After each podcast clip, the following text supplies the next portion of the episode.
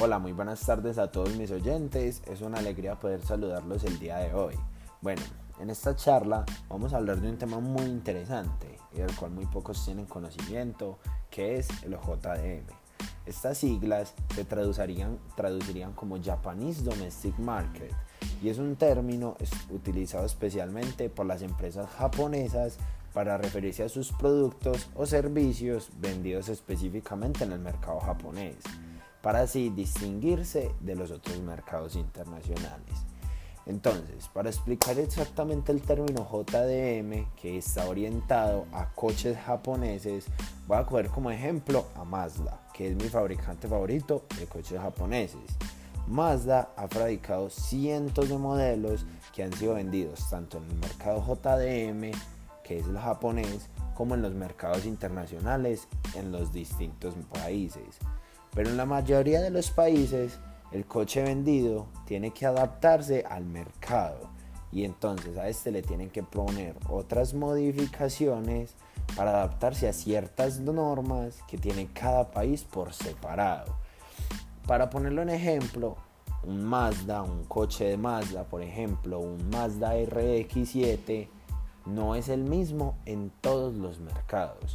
Por ejemplo, para este Mazda eh, salió una versión europea la cual contaba con 252 caballos de fuerza. Pero el Mazda RX7 JDM, o sea el japonés, contaba con un motor de 276 caballos de fuerza. Lo que quiere decir y lo que nos traduce esto es que esto es una cultura de velocidad, es una cultura la cual estaba buscando mucha más velocidad eh, en sus propios coches, querían resaltar por eso. Eh, entonces así era. El JDM nació en 1981, que fue cuando se empezaron a fabricar este tipo de coches. Teniendo esto en cuenta, una problemática para mí del JDM es muy sencilla. Para nosotros, los latinos, estos coches son muy difíciles de conseguir, son extremadamente escasos.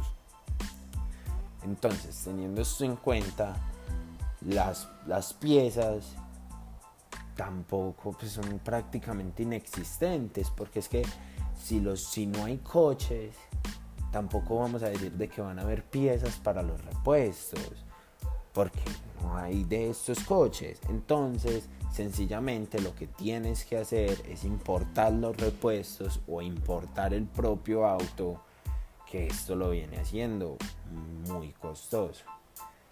Y esto sería todo. Muchas gracias a todos por estar aquí. Espero que les haya gustado este gran tema y que hayan aprendido un poco más de esta grandiosa cultura. Hasta la próxima.